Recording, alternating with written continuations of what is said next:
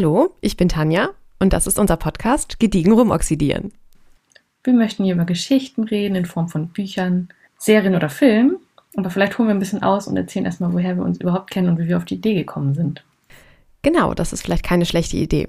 Wir haben uns, wie wahrscheinlich fast jeder erwachsene Mensch, bei der Arbeit kennengelernt. Wir haben nämlich in der gleichen Agentur gearbeitet und da dann festgestellt, dass wir beide voller Begeisterung für Geschichten jeglicher Art sind und uns immer über alles austauschen wollte, was wollten, was wir gerade gesehen oder gelesen oder gehört haben. Ja, genau. Wir waren morgens immer ganz aufgeregt und wollten unbedingt der anderen erzählen, was wir gerade so lesen und fragen, ob sie es auch kennt oder so. Und dann mussten wir einfach arbeiten. Wir mussten dann mit der Mittagspause warten. Eine Frechheit. Hm, ja, aber wir haben es immer geschafft, uns auszutauschen. Naja, und dann bist du irgendwann weggezogen. Genau, dann wollte ich doch mal wieder zurück in meine Heimat und habe tatsächlich inzwischen auch den Job gewechselt, so dass wir jetzt nicht mehr mehr in der Mittagspause miteinander darüber quatschen können. Und dann haben wir gedacht, austauschen müssen wir uns trotzdem. Jetzt liegen ein paar mehr Kilometer zwischen uns, dann müssen wir vielleicht einfach mal telefonieren dazu. Das haben wir dann nicht so richtig geschafft. Nee. Irgendwie kam immer was dazwischen und dann dachten wir, mit einem Podcast machen wir es auf jeden Fall und dann können wir uns ja auch einfach dabei aufnehmen. Vielleicht interessiert es ja noch jemanden, was wir so quatschen. Genau, dann haben wir einen Grund und feste Termine und können uns austauschen über was auch immer wir jetzt ganz, ganz dringend mal reden müssen. Und vielleicht, ja, hat irgendwer anders äh, auch Lust, uns zuzuhören und auch ein bisschen Spaß bei unseren ganzen Ausführungen. Ja. Und warum interessieren wir uns so für Geschichten überhaupt? Ich glaube, wir sind beide irgendwie mit dieser Leidenschaft für Geschichten auch aufgewachsen einfach. Als Kind habe ich auch immer schon ganz, ganz viel gelesen. Meine Mama las erst vor und als ich dann feststellte, alleine lesen geht ja mal viel schneller, da kann ich viel mehr schaffen, bin ich dann relativ schnell darauf umgestiegen und habe sie aus meinem Kinderzimmer rausgeworfen. Oh. Nein, ganz war es nicht. Mein Bruder hat mich zuerst rausgeworfen, weil er vor mir alleine lesen konnte und dann hat es ihm zu lange gedauert, wenn Mama vorlas. Naja, und man guckt sich ja so Sachen von großen Brüdern ab. Und dann ging's los, genau. Ich habe Bücher verschlungen. Irgendwann kamen natürlich dann Serien und Filme dazu und alles, was einen irgendwie begeistert. Musicals auch sehr gerne. Und es macht mir einfach wahnsinnig viel Spaß, in diese Welten abzutauchen. Ob es jetzt irgendwelche Fantasiereiche sind oder. Es war bei mir ähnlich. Ich habe auch sehr früh also angefangen, Bücher zu lesen und dann auch genau selber zu lesen auch dann irgendwelche Schinken. Dann habe ich irgendwie die Säulen der Erde mit zehn oder elf oder sowas angefangen zu lesen, wo meine Mutter auch sagte, hm, kannst du das schon lesen? Ja, probier das mal aus. Und dann habe ich es einfach gemacht. Naja, und dann ging es so weiter und das hat dann auch dazu geführt, dass ich später nach der Schule dann auch, obwohl ich jetzt in der Schule jetzt nicht unbedingt Deutsch und Englisch und so weiter so mega toll fand, aber es war immer so, konnte ich ganz gut. Und dann habe ich mich dafür entschieden, Buchwissenschaft und Literatur zu studieren, tatsächlich auch und ein bisschen in der Buchbranche abzuhängen. Ja, es hat mich irgendwie mein Leben lang begleitet. Und Filme und Serien sowieso, das war dann auch noch dazu. Einfach, ja, das kann man so wegbinschen oder man hat sich immer auf die nächste Folge gefreut. Und dann, heute ist das natürlich auch so eine Art Kultur irgendwie bei uns allen geworden, dass man Netflix und chillt und keine Ahnung was alles konsumiert. Genau, seit Netflix geht es ja fast noch leichter, alles wegzubingen. Ich bin dann irgendwann von den Büchern sozusagen abgedriftet zu Film und Fernsehen und habe dann irgendwas mit Medien studiert, wie ich diesen Studiengang liebevoll nenne, und habe da unter anderem auch sowas gehabt wie Medienwissenschaften, was, wie ich fand, auch ganz spannend war, dann einmal zu schauen, wirklich ähm, wie sich wissenschaftlich mit Film und Fernsehen auseinandergesetzt wird. Und da sind wir dann auch so in die Tiefe gegangen. So, wie macht man das eigentlich? Was für einen Effekt hat Musik auf den Zuhörer? Was für einen Effekt hat der Schnitt? Wie viel kann man auch einfach mit dem Bildausschnitt machen? Und wie sehr kann man seine Zuschauer eigentlich manipulieren, damit sie wirklich genau das fühlen, was man denn da machen möchte? Und wie viel Kunst steckt überhaupt auch dahinter? Aber bevor wir jetzt hier vielleicht abdriften, war das so ein kleiner Abriss dass wir vielleicht ein bisschen Ahnung haben von dem, worüber wir quatschen. und äh, neben unserer persönlichen Meinung hier und da vielleicht auch mal so ein bisschen ähm, unfertiges Halbwissen mit einfließt. Richtig, richtig. Aber hauptsächlich wollen wir eigentlich zusammen gediegen rumoxidieren. Und dann können wir einfach mal loslegen mit dem Thema für unsere erste Folge. Und zwar ist das Thema für unsere erste Folge die Serie True Detective. Das ist eine US-amerikanische Krimiserie, um einmal so ein kleines bisschen die ähm, Rahmendaten oder die Eckdaten einmal zu sagen, damit jeder weiß, worum es hier eigentlich geht. Drei Staffeln gibt es davon bisher. Die erste wurde 2014 veröffentlicht, also jetzt vielleicht auch schon ein bisschen älter. Die zweite Staffel ist von 2015 und die dritte jetzt von 2019. Aber auch da gibt es ja immer mal was Neues. Die vierte Staffel wurde nämlich äh, angekündigt. Und in den Hauptrollen sind Jodie Foster und Kelly Reese oder Rice. Ich habe keine Ahnung, wie man diesen Namen korrekt ausspricht. Aber verspricht ganz spannend zu werden. Genau, das spielt in Alaska dann, oder? Genau, die vierte Staffel soll in Alaska spielen. Und die erste spielt in Louisiana. Das habe ich mir auch aufgeschrieben, wobei ich auch gedacht habe, alles zwischen Kalifornien und, also zwischen West- und Ostküste ist bei mir so schwammiges Sumpfland, so passend auch zu der ersten Staffel, ehrlich gesagt. Also da kann ich nicht so wirklich sagen, okay, das ist jetzt Louisiana oder das ist North Dakota oder so. Oh nein, das weiß ich auch nicht. Da ich geografisch in Deutschland schon nicht wahnsinnig bewandert bin, wird es in Amerika erst recht nichts, wo jetzt welcher Staat da liegt. Ansonsten, glaube ich, äh, müsste man zu dieser Serie noch sagen, dass es nicht dieses klassische ist, man hat den Hauptdetektiv und der ermittelt da Staffel um Staffel mit dem nächsten bösen Serienmörder, sondern jede Staffel ist tatsächlich eine abgeschlossene, abgeschlossene Handlung in sich. Das heißt, die zwei Detektive aus der ersten Staffel sehen wir in der zweiten gar nicht wieder, ist aber auch nicht so verkehrt. Aber die Staffeln an sich äh, haben sehr, sehr spannende Geschichten, interessante Handlungsbögen und vor allem echt interessante Charaktere, will ich mal sagen. Aber da können wir gleich auf jeden Fall noch näher drauf eingehen. Ähm, und in dieser Folge unterhalten wir uns erstmal nur über Staffel 1 und Staffel 2, weil so sehr wir, glaube ich, auch beide Fans vom Bingen von Serien sind, die dritte haben wir noch nicht geschafft. Nee, genau. Und das würde vielleicht auch den Rahmen des Podcasts sprengen, wer weiß. Vielleicht dauert das hier sonst alles drei Stunden oder so. Wir wissen ja noch nicht, wohin wir rumoxidieren. Dann fangen wir vielleicht einfach mal mit Staffel 1 an. Da das ja so abgeschlossene Handlungen sind, sollte man das so Staffel für Staffel besprechen, glaube ich. Ja, und vor allem ist ja so Staffel 1, glaube ich, auch so ein bisschen, hat das schon so einen Kultcharakter, kann man das sagen? So einen Kultstatus? Ich weiß es nicht. Fast also zehn Jahre alt, finde ich schon. Und vor allem immer, also jeden, den ich gefragt habe, der diese Serie kennen könnte oder wo ich es einfach mal habe fallen lassen, dass ich das gerade gucke, war so, oh ja, sehr gute Serie, sehr gute Serie. Und alle haben immer nur von der Staffel 1 geredet. Die hat ja auch die besten Ratings bekommen. Aber ich finde das spannend, dass es bei dir jeder kannte. Bei mir kannte das niemand. Aber es liegt vielleicht auch daran, dass man das ja hier in Deutschland über Sky bzw. Wow nur streamen kann und das hat vielleicht nicht jeder. Ja, ist vielleicht schon so ein bisschen Geheimtippmäßig oder man muss so Kriminalgeschichten mögen. Also es hat ja auch, es hat noch nicht mal so was Krimi-mäßiges, finde ich. Also es ist schon als Krimi betitelt, aber es ist schon eher auch so ein bisschen Mystery oder Drama.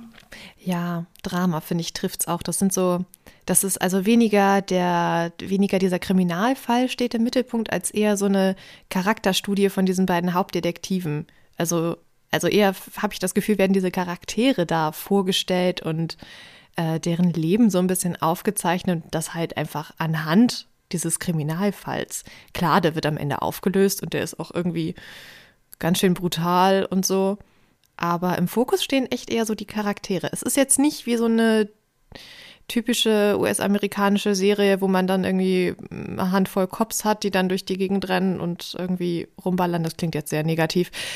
Ähm, ach, das gibt ja auch gute Serien, ja. aber davon gibt es ja viele. Ob das jetzt sowas ist wie, ich weiß es nicht, NCIS, die jede Woche da einen neuen jagen oder Chicago PD, was ich übrigens auch ziemlich großartig finde. Aber wo man dann halt ein paar mehr Charaktere hat und meistens die dann schon einen Bösewicht haben, den sie halt in einer Folge dann irgendwie fangen oder nach zwei Folgen oder dann gibt es eine größere Storyline über die ganze Staffel. Aber hier ist es halt wirklich mehr mehr konzentriert auf die Hauptcharaktere, da es ja auch so zwei gibt. Und ich finde das Ganze sehr künstlerisch irgendwie. Alleine, wenn man schon mit diesem, mit diesem Opening anfängt, dieses Lied dazu und dann diese Bilder, die sie da malen, großartig. Ja, also ich finde auch, das ist keine typische Polizistenserie, sondern es ist wirklich so eine Charakterstudie oder so, was du eben auch schon meintest. Es geht echt so um die Detectives an sich und nicht unbedingt um Fall XY. Und deswegen ist das alles auch ziemlich langsam erzählt, finde ich. Also man kriegt nach und nach mit, was diese Hauptpersonen so beschäftigt und warum sie so sind, wie sie sind, sage ich mal. Und genau, dieser Fall findet zwar statt, aber das ist für mich eher so Hintergrund gewesen. Und deswegen war für mich auch am Ende die Auflösung des Falls gar nicht so entscheidend für die Serie. Ich muss ja sagen, es ist nicht so lange her, dass ich sie gesehen habe. Ich weiß aber jetzt leider schon gar nicht mehr, wer da eigentlich. Ach doch, jetzt fällt mir wieder ein, wer der Mörder war. Aber es ist so ein bisschen. ja, die ermitteln darum und finden den auch, aber es sind halt andere Sachen viel wichtiger. Und da wir jetzt schon so furchtbar viel über die Charaktere gesprochen haben, können wir da ja vielleicht irgendwie gleich auch einfach mal weitermachen und irgendwie sagen, wer die denn sind und wer denn da eigentlich mitspielt. Was vielleicht auch noch so ein Punkt ist, falls jetzt jemand hier sitzt, uns zuhört und sich denkt, sollte ich das gucken oder nicht.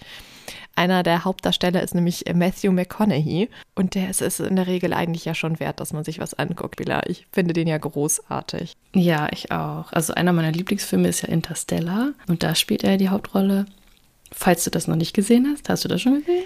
Ich habe ihn tatsächlich gesehen, fand diesen Film damals aber nicht so großartig. Es könnte aber auch daran gelegen haben, so wie ich den guckte. Ich hatte es mit einer Freundin zusammengeschaut und wir waren ganz eventuell ein bisschen abgelenkt und äh, ja, haben vielleicht den Film nicht so gut verfolgt, wie wir ihn hätten verfolgen müssen, um ihn gut zu finden. Deswegen, der steht auch nochmal mit auf der Liste, dass ich ihn nochmal schaue und dann vielleicht ein bisschen ernsthafter. Mm, okay, da waren die Prioritäten also falsch gelegt. Ich verstehe. Ein kleines bisschen. Aber Matthew McConaughey ist ja sogar auch Oscar-Preisträger. Den hat er für Dallas Buyers Club bekommen. Das ist ja. dieser Film, wo er in kürzester Zeit so extrem viel für abgenommen hat. Das war ja auch irgendwie in aller Munde, beziehungsweise ist es immer wieder mal. Ja, genau, wo er diesen HIV-Erkrankten spielt, nicht wahr? Genau, genau. Ich habe mir dann den Film habe ich auch noch nicht gesehen, aber habe mir den Wikipedia-Artikel darüber dann erstmal durchgelesen. Und irgendwie voll die spannende Geschichte. Basiert ja auf einer wahren Begebenheit, auf diesem HIV-erkrankten ähm, Cowboy sogar, der dann irgendwie Medizin, die hilft, über die Grenze geschmuggelt hat für sich und für andere und die dann halt verkauft hat. Also ich glaube, mhm. das ist es auch nochmal wert. Den habe ich tatsächlich ein einziges Mal gesehen. Und das hat mir gereicht. Oh. Ähm, also das war jetzt kein schlechter Film, aber es war irgendwie so ja, es ist halt sehr amerikanisch und sehr, also genau diese, dieser Cowboy und, ne, muss man irgendwie mögen, beziehungsweise es reicht einem, diese Geschichte einfach einmal zu, zu sehen und dann beeindruckt zu sein, was da passiert ist und wie das alles gelaufen ist und wie dieser Mensch war und so. Mhm. Und wie er es natürlich spielt. Aber ich musste den auf jeden Fall nicht nochmal gucken, im Gegensatz zu Interstellar, den habe ich, glaube ich, schon zehnmal geguckt oder so. um es nochmal zu droppen hier, aber. Ja, ist okay, ist okay. Was ich übrigens auch rausgefunden habe, ich habe mich ja so ein kleines bisschen vorbereitet, vielleicht, ist äh, was, was, was wäre für eine Buchfolge. Es gibt nämlich eine Biografie seit 2021 über ihn. Über Matthew? Ja, 2021 ist eine Biografie rausgekommen. Ob die nun lesenswert ist. Das könnt ihr euch vielleicht in einer unserer zukünftigen Folgen anhören. Und wusstest du, dass er mal mit Sandra Bullock zusammen war?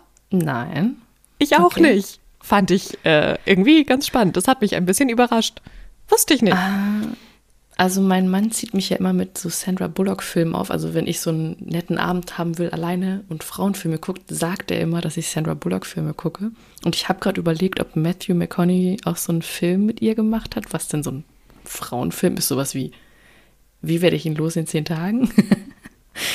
das könnte Aber fast sein. Irgendwo müssen die sich ja kennengelernt haben. Und das Klassische ist doch eigentlich immer, dass die sich irgendwie am Set kennenlernen und dann zusammenbleiben.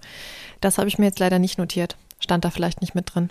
Nee, also mir fällt es gerade auf jeden Fall nicht ein, aber es kann ja sein, weil ich finde, vor, ja, oder Anfang der 2000er hat er ja schon öfter so eine Filme gemacht, ne, mit Womanizer und so, wo man jetzt so denkt, okay, was ist da passiert? Also es waren halt auch unterhaltsame Filme, aber es ist halt so was komplett anderes als das, was so dann ab 2013, 14, 15 so passiert ist, finde ich. Oder Magic Mike nicht zu vergessen. Ah, stimmt, da ist er ja auch dabei. Ja, ist auch ein bisschen anderer Fokus. Hm. Ja. Bei True Detective fand ich ihn auf jeden Fall großartig, um noch einmal so den, den Bogen zurückzuschlagen. Ähm, In dieser Serie geht es halt um einen Mordfall und es fängt nämlich an, weiß ich nicht, 1900, oh Gott, wann staffiert, wann, wann? 1995 es gibt auf jeden Fall Zeitsprünge. Es spielt so in drei verschiedenen Zeiten. So einmal ganz früher, wo dann so der erste Mord ist.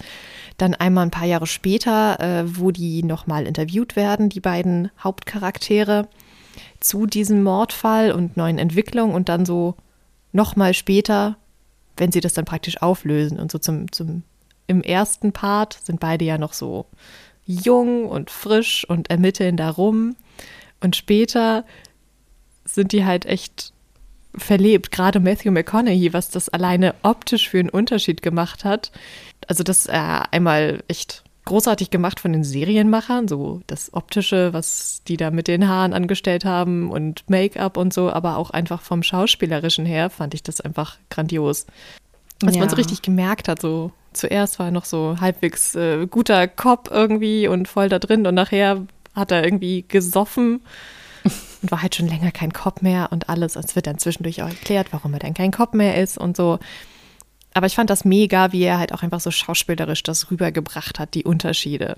Ja, total. Und er ist ja schon als junger Cop, da ist, hat er schon so ein Schicksal zu tragen. Ich weiß nicht, wie weit wir irgendwas spoilern wollen. Ich weiß nicht, ob wir zwischendurch nochmal so Spoiler einfügen müssen. Ähm, Spoilerwarnung. Aber da merkt man ja schon, okay, der macht jetzt eigentlich, der ist jetzt dieser Cop und macht auch nichts anderes. Also er hat eigentlich auch gar keine Möbel und so weiter, sondern er, er lebt eigentlich nur noch für die Arbeit, weil er keine Familie mehr hat. Also das Kind ist, glaube ich, gestorben. Die Frau weiß ich gerade nicht mehr, haben sich getrennt. Oh, die hat sich, glaube ich, von ihm getrennt, weil eben dieses Kind starb bei einem Unfall, bei einem ja. Autounfall, glaube ich. Das ist mhm. bestimmt traumatisierend. Das ist so ein kleines bisschen Klischee, finde ich fast, so, dass, dass man den Kopf hat, der sich dann da total in so einen Fall verbeißt. Denn die ermitteln da halt wild rum und dann wird erst einer, achso ja, hm, ein bisschen spoilern müssen wir vielleicht schon. So ein kleines bisschen muss man auf den Inhalt eingehen. Also zuerst glauben die nämlich, dass sie den Fall schon gelöst haben, aber dann ermittelt er halt immer noch weiter, auch als er nachher dann gar kein Kopf mehr ist, weil er eben der Meinung ist, dass es eben doch nicht so ist. Also da haben sie halt ein, so ein klassisches Klischee, ich glaube, Klischees sind immer klassisch, aufgegriffen, wie ich finde, aber auf eine echt gute Art. Und er hat natürlich einen Partner und der wird gespielt von Woodrow Tracy Woody Harrelson. In der Serie heißt er Marty. Das ist ein bisschen leichter. Du bist ja geil. Sagst du nicht einfach Woody Harrelson? Nein, ich habe den ganzen Namen rausgesucht. Okay. Schauspielerisch fand ich den auch richtig gut. Und dann habe ich mir auch bei dem nochmal so ein bisschen durchgelesen, was der denn sonst gemacht hat, ob ich den irgendwoher kenne. Und tatsächlich äh, hat er bei Tribute von Pane mitgespielt und bei Venom. Oder hier Die Unfassbaren. Kennst du die Unfassbaren? Was ich halt, ich mag es überhaupt nicht, aber das ist doch diese, diese Magier-Shows. Äh, naja, okay. Lassen wir uh, das. Es klingelt vage was, aber ich bin nicht sicher. Ich glaube, es ist auch einfach nicht gut. das kann natürlich sein. Also schauspielerisch finde ich den gut, privat oder naja, so persönlich fand ich das etwas seltsam, weil der hat irgendwie richtig komische Ansichten zu 9-11 und zu Corona und so richtig so, so querdenkermäßig. Fand ich unsympathisch. Echt? Ja. Wo hast du sowas denn gefunden? Wikipedia. okay. Ich gestehe, ich habe jetzt nicht weiter nachgeforscht. Aber in der Regel ist das ja, naja, zumindest halbwegs korrekt. Ja. Aber den Cast an sich fand ich irgendwie auch echt gut und da sind mir doch einige über den Weg gelaufen, die mir voll bekannt vorkamen. Zum Beispiel die Schauspielerin, die die Frau von Marty in der Serie spielt, Michelle Monaghan. Ja. Die finde ich auch richtig gut in der Rolle. Da sieht man nämlich auch so den, den Verlauf der Ehe sozusagen über die Zeit. Denn der gute Marty oder Woody, der Schauspieler, wie auch immer.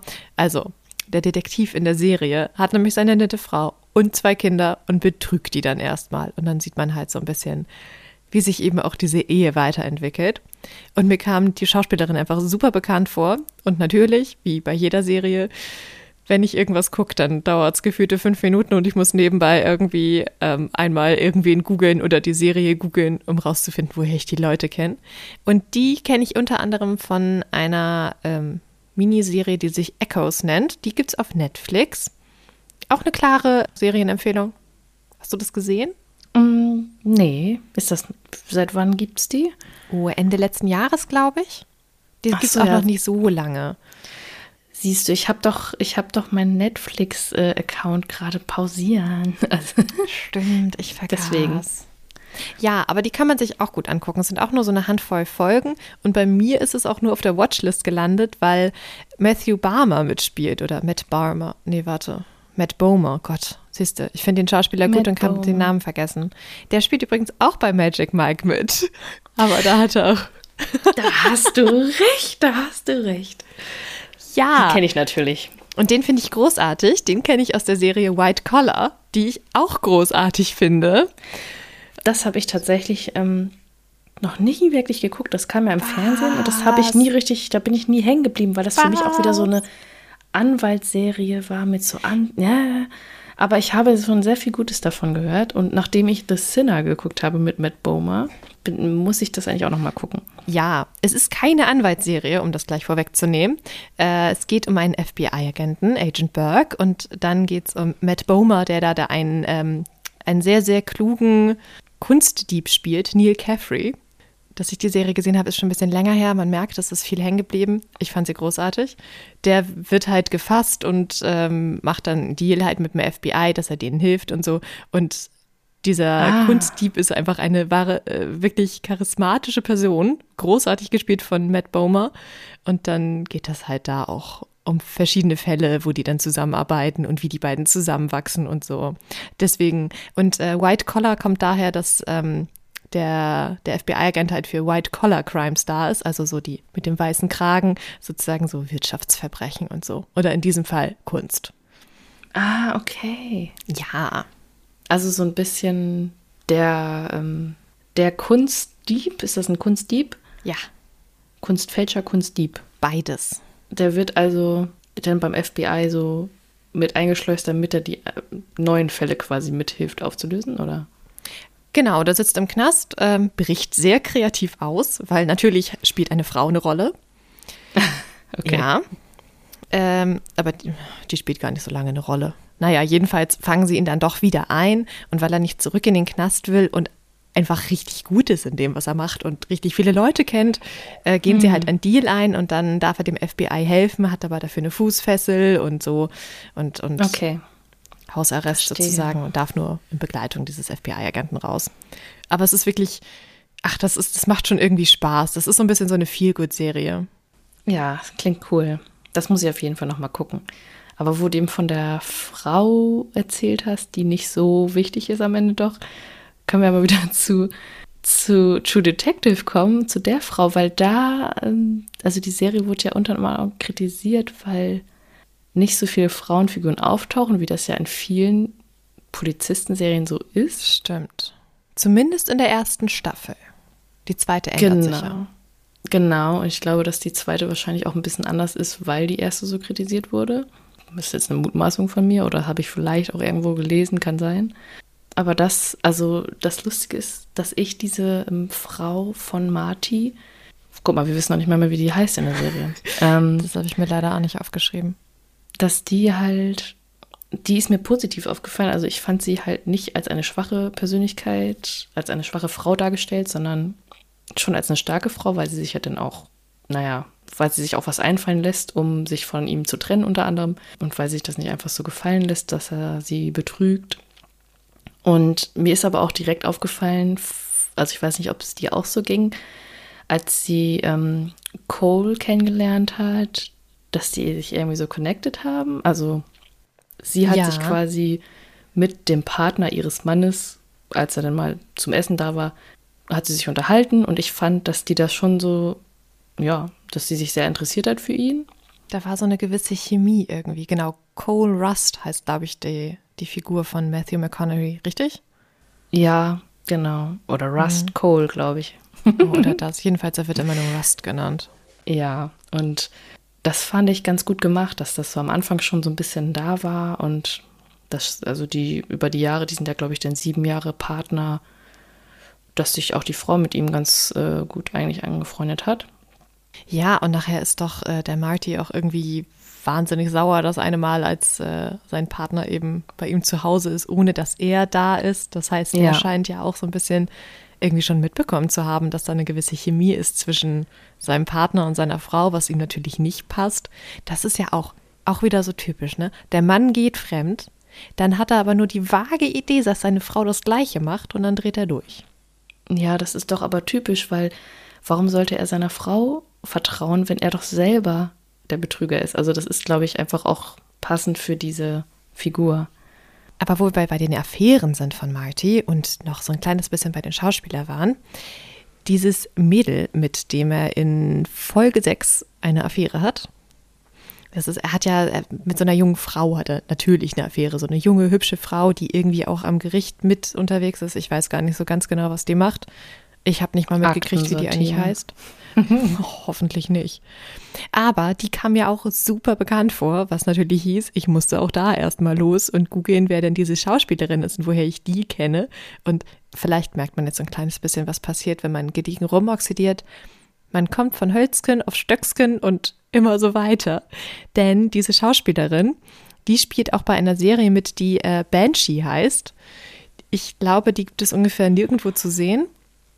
War aber mal eine große Empfehlung von einer lieben Freundin von mir, die hat mir die DVDs dann ausgeliehen und die ist auch richtig gut. Das ist ähm, auch etwas schwieriger zusammenzufassen. Im Grunde geht es um eine kleine Stadt, die sich Banshee nennt und dann kommt da ein neuer Polizist an, beziehungsweise der neue Sheriff. Allerdings wird er relativ schnell umgebracht und der, der ihn umbringt, der tut dann so, als wäre er der neue Sheriff. Der sucht nämlich seine Ex-Frau, weil der war nämlich auch im Knast und seine Ex-Frau lebt jetzt da unter einem neuen Namen. Und die ist jetzt nicht so familienfreundlich, würde ich sagen. Die Serie ist relativ brutal und dieser Hauptheini, der ist auch nicht so richtig nett. Aber die ist einfach auch wahnsinnig gut gemacht und die Charaktere sind auch alle so ein bisschen so, ein bisschen shady. Man weiß nicht so ganz, ob die jetzt gut sind oder nicht oder ob man jetzt möchte, dass die schaffen, was sie wollen, weil so richtig gut sind sie irgendwie nicht aber die ist einfach wahnsinnig gut gemacht. Und der Schauspieler, der da diese Hauptrolle spielt von diesem Sheriff, der spielt äh, jetzt bei The Boys mit, was es auf Prime gibt, was ich noch nicht geguckt habe. Aber Banshee, mm. eine sehr große Empfehlung. Falls jemand ein kleines bisschen Geld investieren möchte in eine Serie, kann man sich die kaufen. Genau, und da spielt sie nämlich äh, die Rebecca Proctor. Und irgendwie, weiß ich nicht, finde ich, hat die ein, ein einprägsames Gesicht. Und anscheinend ja. kein Problem damit, halbnackte Rollen zu spielen. Ja, genau, weil ich kenne sie aus Baywatch, aus dieser Neuverfilmung. Und Nein, da, da war sie auch dabei. Genau, da ist sie nämlich in dem roten Badeanzug rumgehopst. Aber bestimmt hat sie auch was schon mal was anderes gemacht. Aber da, da habe ich das komischerweise mir das Gesicht eingeprägt. Warum auch immer. ja, ach, also ich finde sie auch gut mit dem, was sie macht. Bei Banshee ja. spielt sie nämlich auch eine junge Frau, die eigentlich aus so einer Amish-Familie kommt und da dann so ausbricht und Oh, das ist wiederum ganz spannend dann auf jeden Fall. Ja. Genau, aber so viel mehr Frauen jetzt in der ersten Staffel gab es, glaube ich, nicht. Nur Tote. Ja, genau. mit Geweihen und so. Brutaler Mord, mit dem es da losgeht. Ja. Und im Fokus stehen ja echt eben die Männer, die dann auch noch mal von, also in der zweiten Erzählzeit ja dann in dieser Zeitebene 2002 oder wann das dann ist, äh, werden sie ja nochmal interviewt von zwei anderen Cops, die gerade für ihren aktuellen Fall recherchieren. Wobei man aber auch nicht so richtig raushört, was sie in echt wollen. Ich glaube, sie wollen ja eigentlich was anderes herausfinden. Oder erinnerst du dich da nicht mehr zu? Stimmt, ich glaube, das ging ja darum, dass sie so in der, in der ersten Zeitlinie, in der ganz zurückliegenden, da ähm, finden sie ja einen, einen Verbrecher oder zwei Verbrecher sind das, glaube ich, die Kinder entführt haben. Und da gibt es dann ja, ja, einen Kampf zwischen denen, sage ich mal. Und das ist, fand ich filmisch auch einfach wieder so wahnsinnig gut gemacht, weil man hat dann immer diesen Schnitt davon, wie die beiden, Detek die beiden Detectives da interviewt werden. Natürlich jeder für sich, so separat. Und dann erzählen die was und dann gibt es den Schnitt zurück in die Vergangenheit, wo man dann sieht, wie es wirklich passiert ist. Und die erzählen halt, was anderes, als was tatsächlich geschehen ist. Aber sie halten sich, obwohl sie inzwischen keine Freunde mehr sind und nach so vielen Jahren immer noch an ihre Originalstory. Das fand ich gut. Und alleine halt dieses filmisch gemachte, wahnsinnig gut.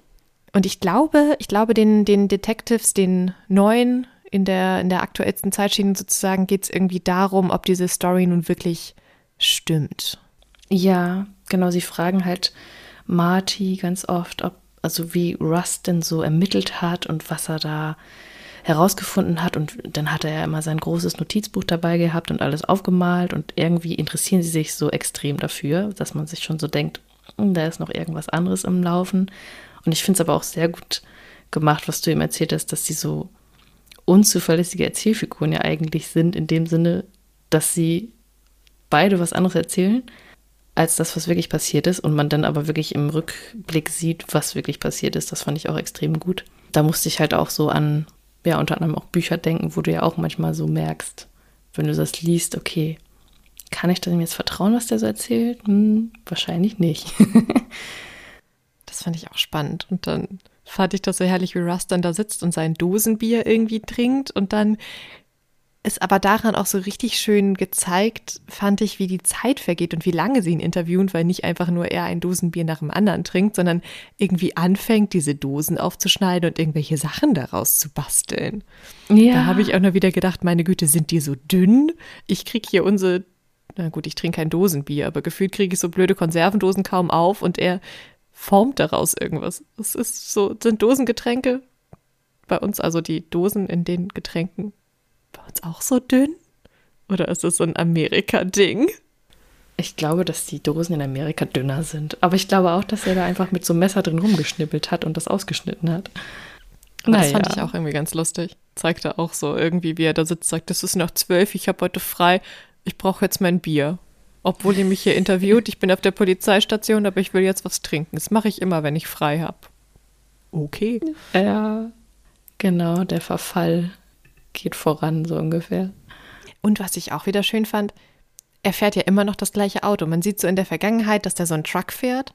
Und wenn sie dann nämlich so in der aktuellen Zeitlinie sind, dann sieht man einfach, es ist immer noch das gleiche Auto, nur halt irgendwie verrostet und abgewrackt und so. Da gibt es halt diese Szene, wo die sich ja streiten. Also die, die letzte Begegnung von den beiden, wo Marty ihn halt verprügeln will, weil er was mit. Okay, Spoiler Alert. weil er was mit seiner Frau hatte. Und dann, äh, ja, kämpfen sie da ja auf offener Straße und unter anderem geht das Rücklicht kaputt von seinem Auto und das sieht man dann in der nächsten Zeitebene wieder, dass das immer noch kaputt ist. Das ist richtig gut gemacht, weil er hat sich darum einfach seitdem einfach nicht mehr geschert, dass es kaputt ist und das zeigt auch nochmal so dieses, wo es mit ihm hingegangen ist, fand ich. Das ist mir gar nicht mehr so, also ist gar nicht mehr so aufgefallen, aber stimmt. Also nachdem sie da interviewt wurden, beide auf dem Revier waren und dann wegfahren, dann, dann möchte doch ähm, Rust mit Marty noch was trinken gehen. Und dann sieht man das, da sehen sie sich ja quasi das erste Mal wieder so ungefähr, nach zwölf Jahren oder nach zehn Jahren oder so. Und dann sieht man, dass das immer noch kaputt ist. Und das fand ich auch richtig gut gemacht. Bei dieser Serie sind nicht nur die Schauspieler irgendwie mega, sondern auch so, so die gesamte Produktion drumrum dass man solche Kleinigkeiten irgendwie hinkriegt. Die müssen dann ja entweder bei einem Schrottauto und einem guten Auto das Rücklicht entsprechend gleich geschrottet haben oder den, den Neuwagen auf alt getrimmt. Also finde ich richtig gut. Ich meine, ich weiß gar nicht, was das Budget bei dieser Serie war, aber ist eine HBO-Serie, also. Wird nicht klein gewesen sein, denke ich. Das, das merkt man auf jeden Fall. Aber es gibt natürlich auch gute Independent-Serien, die sollte man jetzt nicht kleinreden, aber ja, es ist einfach richtig gut manchmal macht es einfach doch irgendwie was aus, wenn man ein bisschen Geld hat. Auch dieses Opening, was die da an, also man hat eben dieses Lied, was übrigens eine ähm, Mörderballade ist. Ja, oh. so nennt sich das wohl irgendwie. Da geht es auch um sowas. Was einfach die Stimmung schon so richtig reinbringt und dann diese, ähm, diese Bildausschnitte, die sie dazu zeigen, die halt echt die Stimmung schon machen, was einfach auch schon richtig gut aussieht. Das hat so richtig so, so was Künstlerisches irgendwie, finde ich, wie das zusammengeschnitten ist.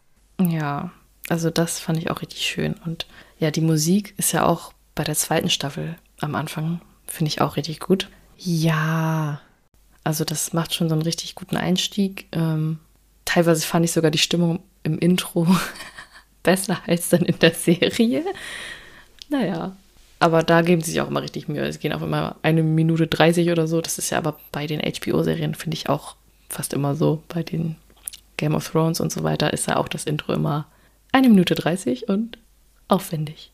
Ja, aber ich fand das auch jedes Mal so gut, selbst wenn ich dann zwei, drei Folgen hintereinander geguckt habe, habe ich das Intro immer durchgeguckt und habe das nicht geskippt. Macht man ja sonst dann schon mal. Ja, aber bei Wow kann man es auch nicht skippen. Man könnte es so manuell skippen. Aber stimmt, da kommt nicht dieser, dieser Button, äh, Skip Intro oder was da mal bei Netflix steht. Genau, das gibt es einfach bei Wow nicht. Deswegen guckt man es dann. Wenn so viel Zeit investiert wurde in das Intro, dann muss man die Leute wohl auch dazu zwingen. Ja, Genau, also die Musik in der ganzen Serie fand ich auch großartig. Ich bin ja immer ein großer Fan davon, wenn Musik gekonnt eingesetzt wird und genauso, wenn Stille eingesetzt wird. Es gibt ja so vielleicht etwas eher Low-Budget Serien in Deutschland, die jeden Tag laufen oder sowas, wo dann gefühlt einfach immer die Charts genommen werden und dann hm. ein, ein Chartlied ans andere gepackt wird und die ganze Serie durch einfach nur irgendwas an Musik läuft, was nicht unbedingt passt. Finde ich doof. Und hier fand ich nicht nur die Musikauswahl richtig gut, sondern auch einfach diese Momente, wo dann einfach keine Musik zu hören war, wo dann wirklich einfach mal für einen Moment Stille war oder man hörte, wenn die Auto fuhren, einfach nur so dieses Rauschen vom Motor.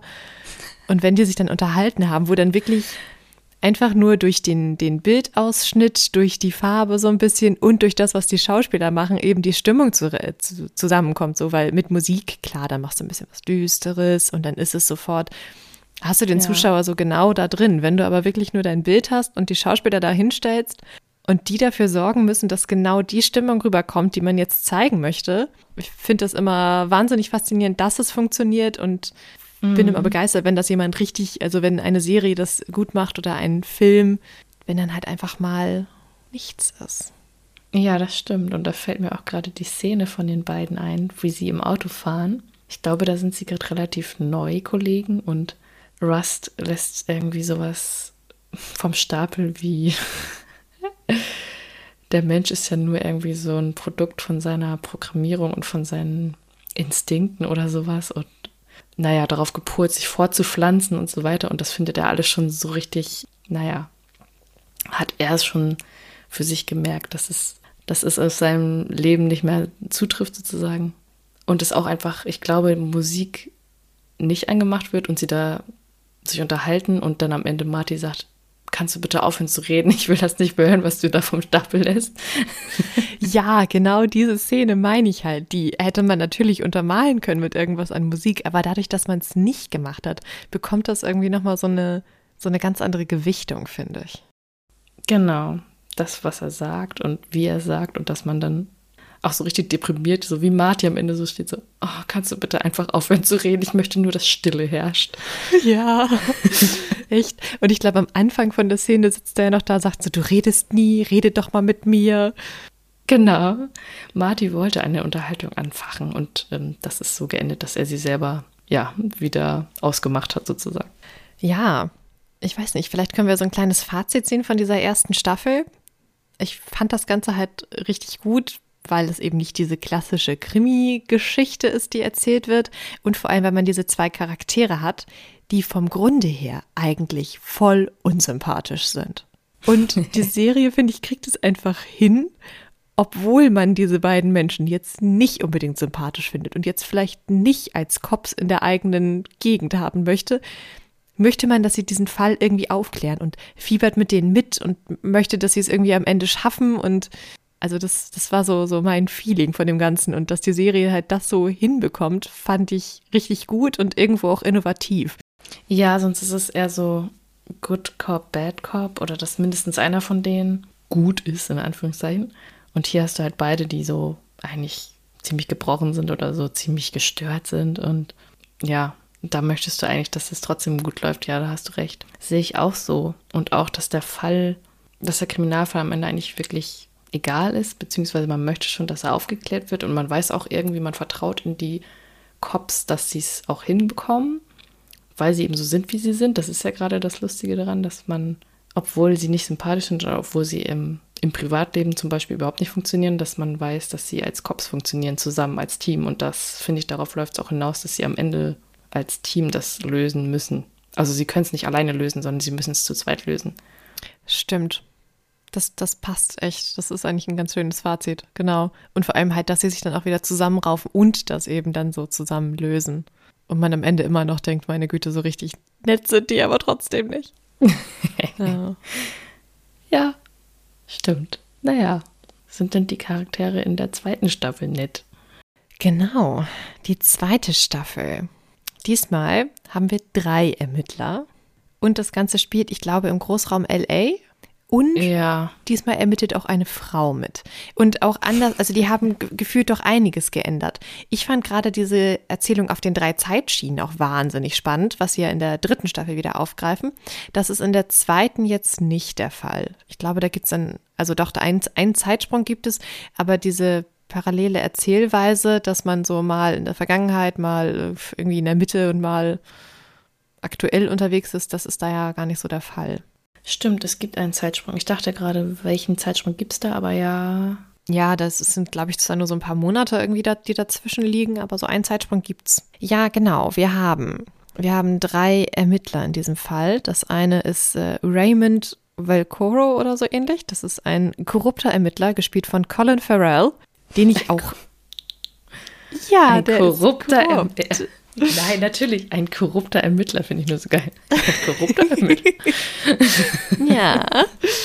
Ja. Den ich als Schauspieler übrigens auch richtig gut finde, aber irgendwie immer so ein bisschen seltsam. Vielleicht ist das dieser Blick, den er drauf hat, aber ich finde, er wirkt immer so ganz leicht irre. okay. Ja, da fällt mir auch nur wieder Brügge sehen und sterben ein. den ich ja immer noch nicht gesehen habe.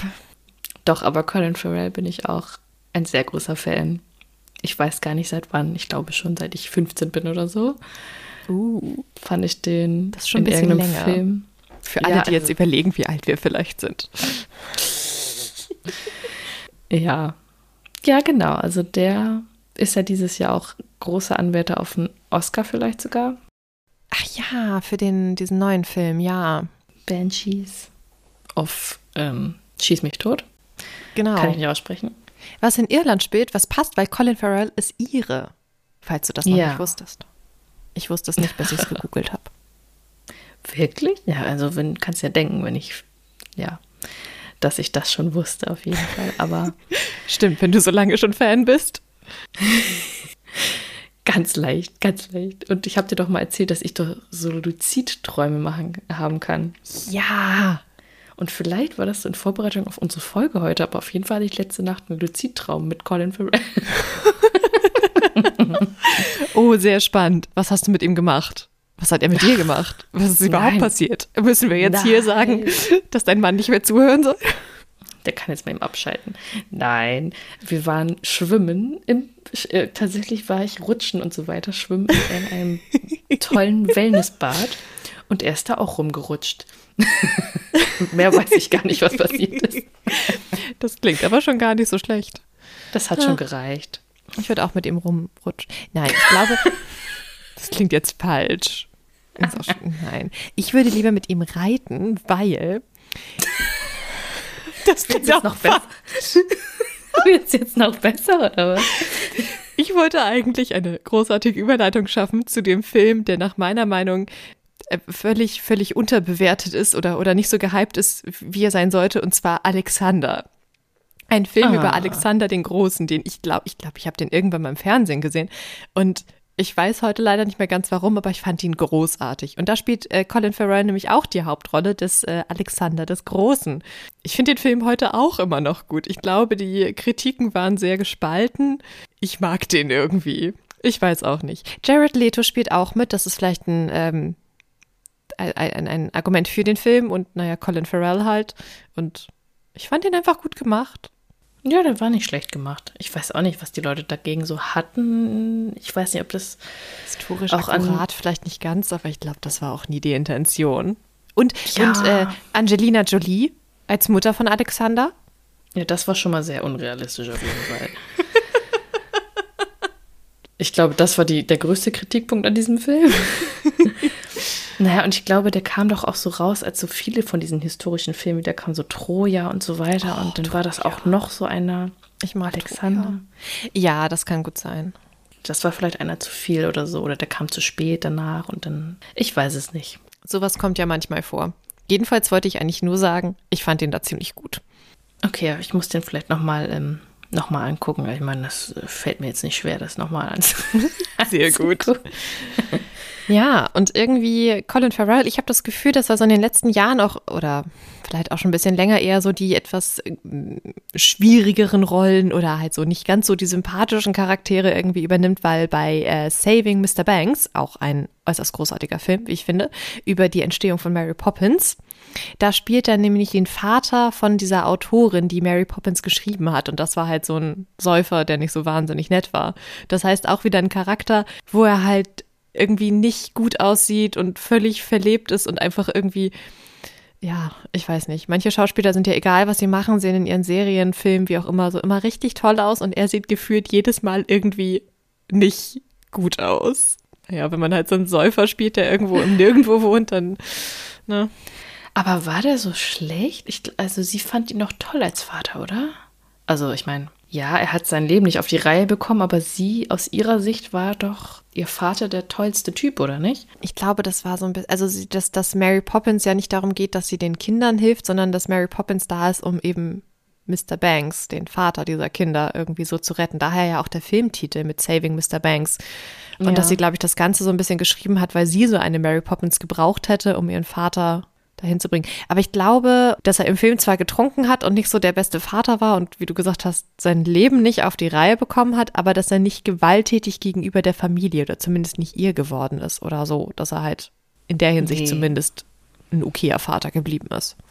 Genau, das war er auf gar keinen Fall, glaube ich. Aber es war wohl, ähm, ja, eine sehr traumatische Kindheit aus ihrer Sicht, ja. Ja.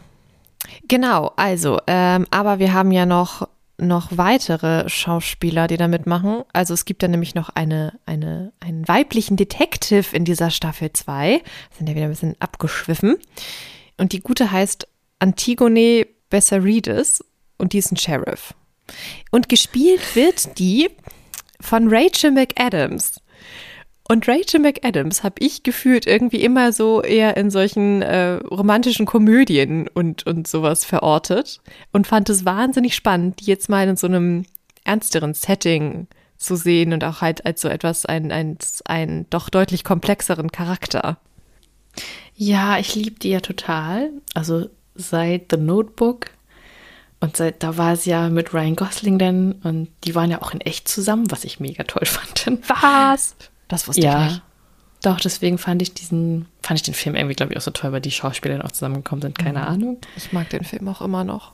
Ja, ich mag den mhm. Film auch immer noch sehr. Also, ja, genau. Ich kenne die auch so aus diesen romantischen Filmen. Hast du About Time gesehen? Nee. Großartiger das Film. Sagt mir jetzt nichts. About Time. Also Worum mit, da? mit ihr und Donald Gleason, was der Sohn von Brandon Gleason ist, der auch mit Colin Farrell in Brügge sehen und sterben zum Beispiel spielt. Und jetzt in dem neuen Film, das musste ich jetzt bei ihm so die Schleife drehen. Genau, aber das geht darum, dass ähm, so ein junger Typ, der eigentlich ja sehr unscheinbar ist und sehr schüchtern und ja, der irgendwie keine Frau abkriegt, sage ich jetzt mal so in Anführungszeichen. Also der hat sich in eine verliebt, so ein blondes Supergirl, aber die kriegt er natürlich nicht, weil er ist halt einfach so ein gewöhnlicher Junge. Natürlich. Und in seiner Familie kommt es auf jeden Fall vor, dass die Männer irgendwann in der Zeit reisen können. Und das kriegt er dann irgendwann so mit. Uh, okay. Also sein Vater kann das auch, hat er dann auch festgestellt und mit ihm noch sich darüber ausgetauscht. Und dann lernt er aber eben seine zukünftige Frau kennen, das Rachel McAdams ist. Und dann springt er da immer so ein bisschen hin und her. Aber es ist einfach ein, es ist nicht dramatisch, sondern es ist so eine lustige Komödie, so eine romantische Geschichte mit so ein bisschen Drama und so.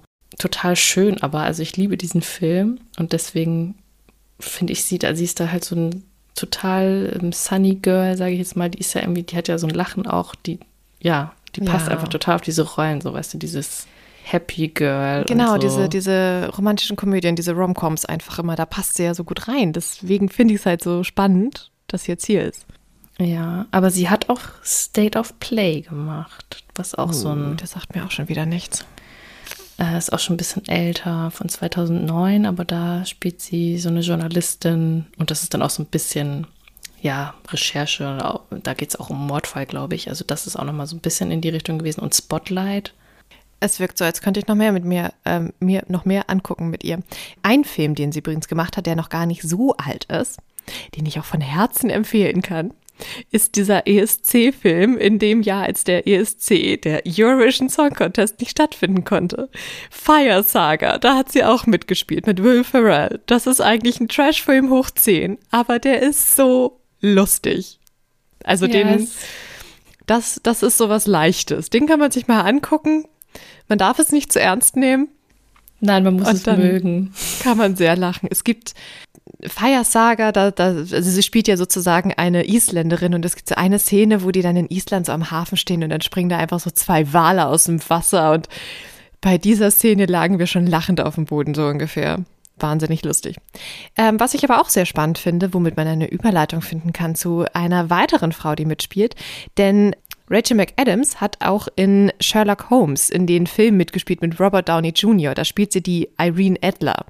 Also sozusagen die Gegenspielerin mhm. oder auch so ein bisschen die, die, ähm, ja, die so eine kleine Beziehung so zu Sherlock Holmes hat. Ja. Da fand ich sie auch richtig, richtig gut und die Filme mag ich auch und Robert Downey Jr.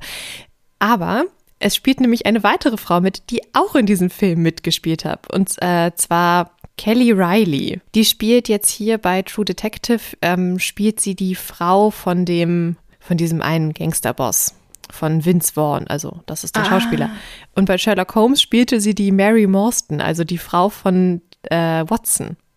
Ach so, jetzt verstehe ich. Okay, ich dachte gerade, auf wen willst du denn jetzt hinaus? Ja, auf die will ich hinaus.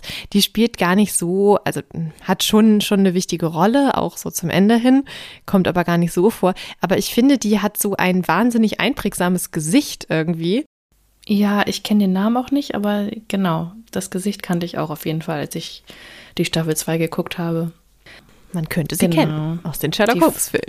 Die Frau von Vince Vaughn, aka Frank. Und da muss ich ja, Staffel 2 muss ich ja sagen, ah, Frank, Frank, ich bin kein Fan von Frank. ich weiß nicht, warum er in dieser Geschichte ist. Und ist ja auch ein Gangsterboss, der ist ja auch böse. Ja, ich mochte nichts an ihm. Ich mag aber auch Vince Vaughn fast nie. Das muss ich jetzt auch mal gestehen. Was vielleicht auch irgendwie fies ist. Also ich hatte vielleicht mal einen Film mit ihm gesehen, den ich nicht mochte und seitdem mag ich ihn einfach nicht. Sowas kommt ja leider manchmal vor. Ja, er ist für mich einfach irgendwie immer Vince Vaughn. Ich weiß nicht, wie ich das nennen soll. Keine Ahnung. So schlimm ist es nicht, aber ich wusste in dem, in der Serie auch ziemlich direkt wieder, okay, den, der interessiert mich wieder mal nicht, was er tut, egal was er tut. Den braucht man, glaube ich, auch nur so ein bisschen, um die Handlung irgendwie voranzubringen. Genau, und das war für mich auch ein bisschen das Problem an dieser Staffel. Das ist, also es gibt, wir haben ja noch gar nicht über den dritten geredet. Stimmt, stimmt, es gibt einen dritten. Das ist ein äh, Highway Patrol Officer, heißt Paul Woodrow. Und irgendwie der Schauspieler hat, glaube ich, noch nicht wirklich was vorher gemacht, weil über den kann ich nicht, nichts erzählen. Aber in der mhm. Serie, diese Figur, der ist halt Highway Patrol Officer, das heißt, der fährt dann mit seinem ähm, Bike über die Straßen in Amerika und hält Leute an, die nicht das machen, was sie sollen. Und der ist äh, ein Veteran, der hat also vorher im Krieg gekämpft und hat von dort nicht nur körperliche Schäden mitgenommen, sondern auch so ein bisschen seelisch. Man kann, glaube ich, zusammenfassen, dass diese drei Leute noch gestörter sind als die aus der ersten Staffel. Ich weiß ja, nicht. schon. Sie sind auch nicht wirklich sympathischer. Nee, überhaupt nicht. Und also zumindest dieser ähm, Paul, okay, der leugnet einfach, was er ist. Das muss man jetzt auch irgendwie nicht spoilern, was er ist, aber der steht ja so gar nicht zu sich selbst. Der ist aber auf jeden Fall der, der diesen Fall, um den es geht in der Staffel, so ein bisschen ja, startet, weil er findet eine Leiche. Stimmt. Und dann Highway. wird ähm, sie als Sheriff, Sheriff dazu gerufen, weil das, ich weiß gar nicht warum, weil das in deren Gebiet liegt. Und dann Colin Farrell bzw. sein Charakter darf auch mit ermitteln. Ja, das ist doch so ein bisschen, es geht doch um LA und Vinci. Und Vinci, heißt es Vinci oder Vinci? Ist halt irgendwie nochmal so eine Stadt in der Stadt, die irgendwie auch einen eigenen Bürgermeister und so weiter hat, aber da glaubt der andere Part der Polizei nicht daran, dass die das richtig ermitteln und dass die das nicht korrupt machen. Deswegen wurden da, glaube ich, zwei drauf angesetzt, damit die sich gegenseitig so ein bisschen kontrollieren.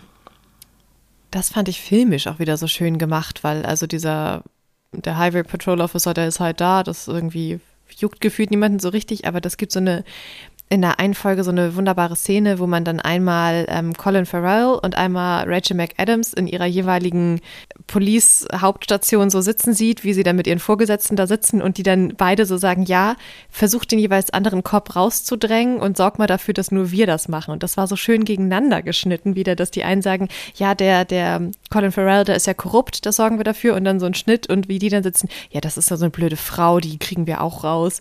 Und das fand ich ja. einfach einfach auch wieder filmisch so richtig schön gemacht. Das stimmt, ja. Also dann hat man, am Anfang wusste ich gefühlt gar nicht, worum es geht. Und dann wusste man so, ach, okay, da so schneiden sie es jetzt zusammen und so, so läuft der Hase.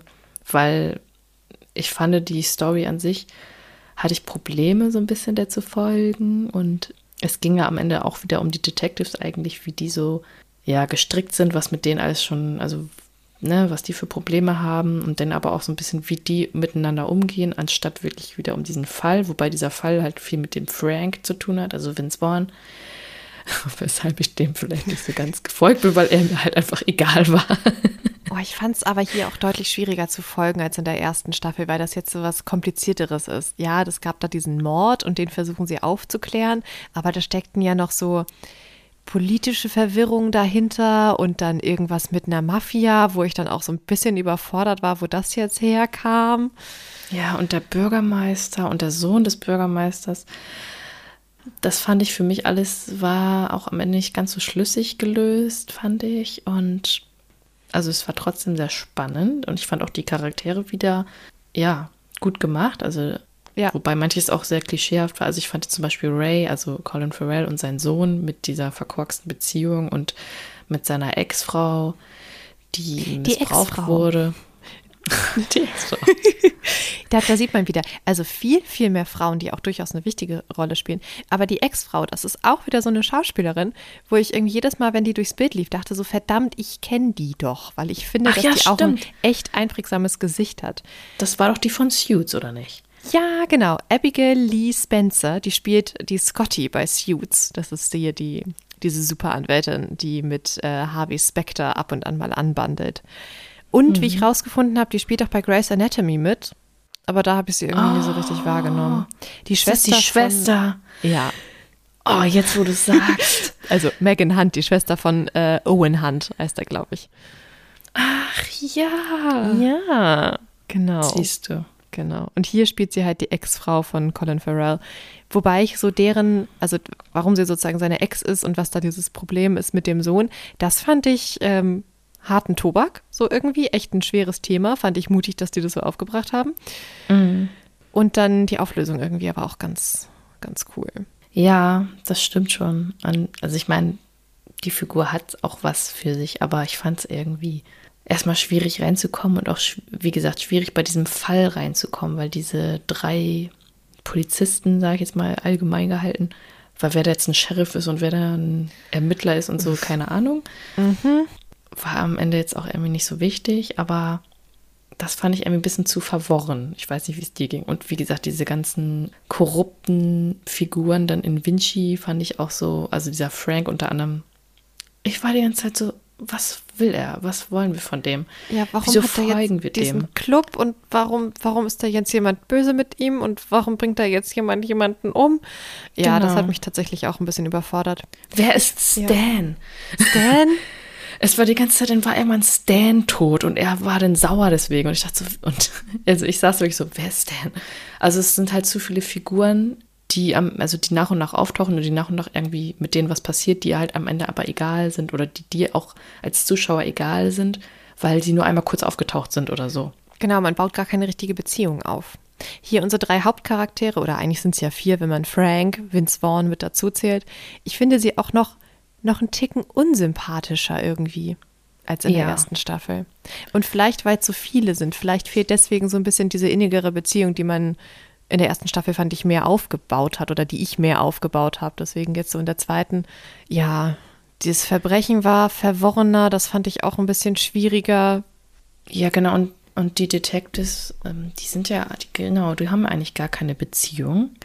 also die sind ja eigentlich eher ein bisschen Gegenspieler und freunden sich zwar ganz, also natürlich müssen sie irgendwie, weil sie ja an einem Strang ziehen, um das aufzulösen, kommen sie sich natürlich unter anderem ein bisschen näher, aber auch als dann einer von ihnen ja, jetzt Spoiler-Alarm, als einer von ihnen ja dann früher stirbt als die anderen, ich sage jetzt mal nicht wer und ich sage jetzt auch nicht, wer stirbt und wer nicht, aber es stirbt auf jeden Fall einer, da war auch die Reaktion drauf so ein bisschen, ja, okay. Der ist dann halt, ne? Äh, das Schwund ist immer so. Genau, genau. Ich fand das sowieso irgendwie ziemlich heftig in dieser Staffel, wer da am Ende einfach alles tot ist. Bei der ersten mhm. fand ich das besser, weil so ist halt irgendwie, man folgt den acht Folgen lang und am Ende sind einfach gefühlt der Großteil irgendwie tot und man denkt sich so ein bisschen, was soll das Ganze jetzt? So, genau, also warum? es war irgendwie so, es musste irgendwo enden und das haben sie, haben sich, glaube ich, irgendwie so ein bisschen verrannt, hatte ich das Gefühl. Und das musste jetzt irgendwie aufgelöst werden. Es war aber teilweise halt nicht so ganz stimmig, auch den Charakteren nicht. Also die Frau, die Rachel McAdams spielt, hieß die Annie oder so? Äh, Antigone. Anti hatte diesen, Antigone. Diesen, oder ich weiß gar nicht, wie wurde die denn immer noch genannt? Ich glaub, ja, ich glaube Annie. Ja, und die ähm, ist ja so komplett abgeklärt und lässt ja gar keine Gefühle zu. Ähm, also sie macht ja auch am Anfang mit einem Kollegen Schluss, weil ja. der ihr auf die Nerven geht. Fand ich also auch sie ist gut. ja, ja, sie ist ja total emotionslos sozusagen oder ne?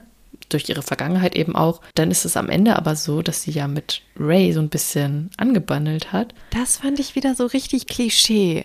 Man hat ja. irgendwie Männlein, Weiblein, die da zusammen ermitteln und natürlich enden die zusammen im Bett. Also natürlich wollte man das auch, weil man möchte natürlich, dass Colin Farrell im Bett landet, aber irgendwie war das. es war so, okay, mit dem, mit dem Schwulen kann das ja nicht passieren, wer auch immer jetzt das ist.